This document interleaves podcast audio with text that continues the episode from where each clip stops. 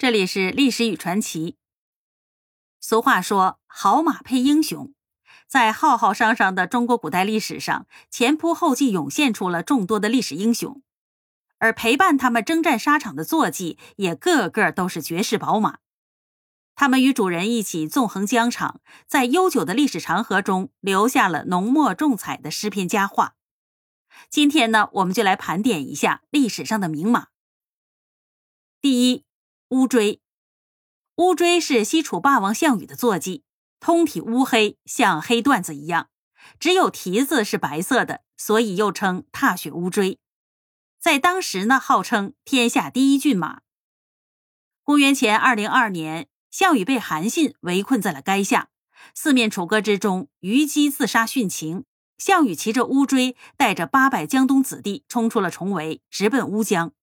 自觉无颜面再见江东父老，乃挥刀自刎。临死之前，项羽将乌骓赠与亭长，但是乌骓见项羽身死，便纵身跳入乌江自尽，跟随着他的霸王一起走了。第二，赤兔。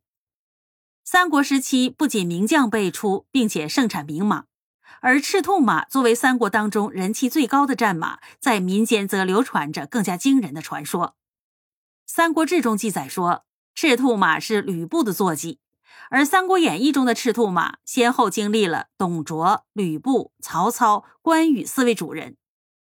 一开始的时候，董卓为了拉拢吕布而送给他坐骑，之后呢，人中吕布，马中赤兔就在这个时期被流传下来了，赤兔马也被世人皆知。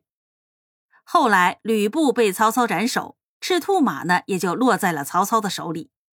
后来，曹操攻破了徐州的时候，关羽为了保护两位嫂嫂而投降了曹操。曹操为了收买关羽，于是将赤兔马送给了关羽。之后呢，赤兔马就一直追随关羽征战，直到关羽败走麦城才分离。而这个时候的赤兔马已经三十五岁了，也算是马中的高寿了。最后，赤兔马被东吴将军马忠获得。满心欢喜的马忠怎么也没有想到，赤兔马竟然绝食而死。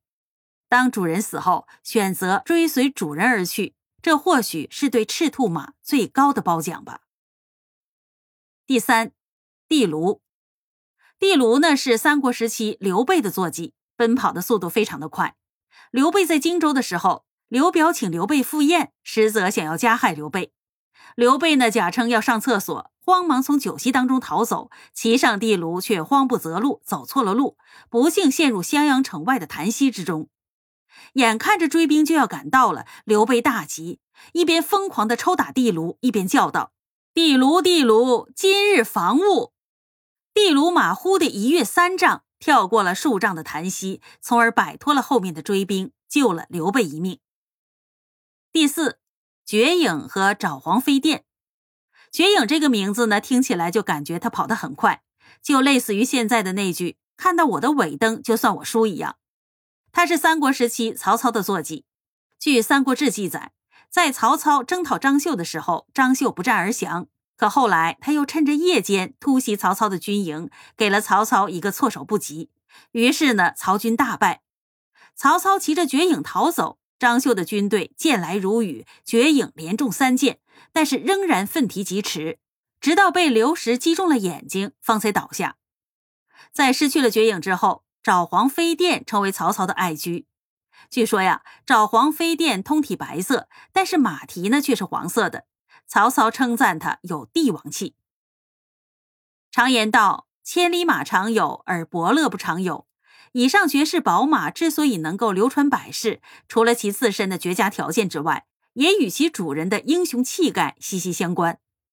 不可否认，他们成就了主人，但更是主人成就了他们。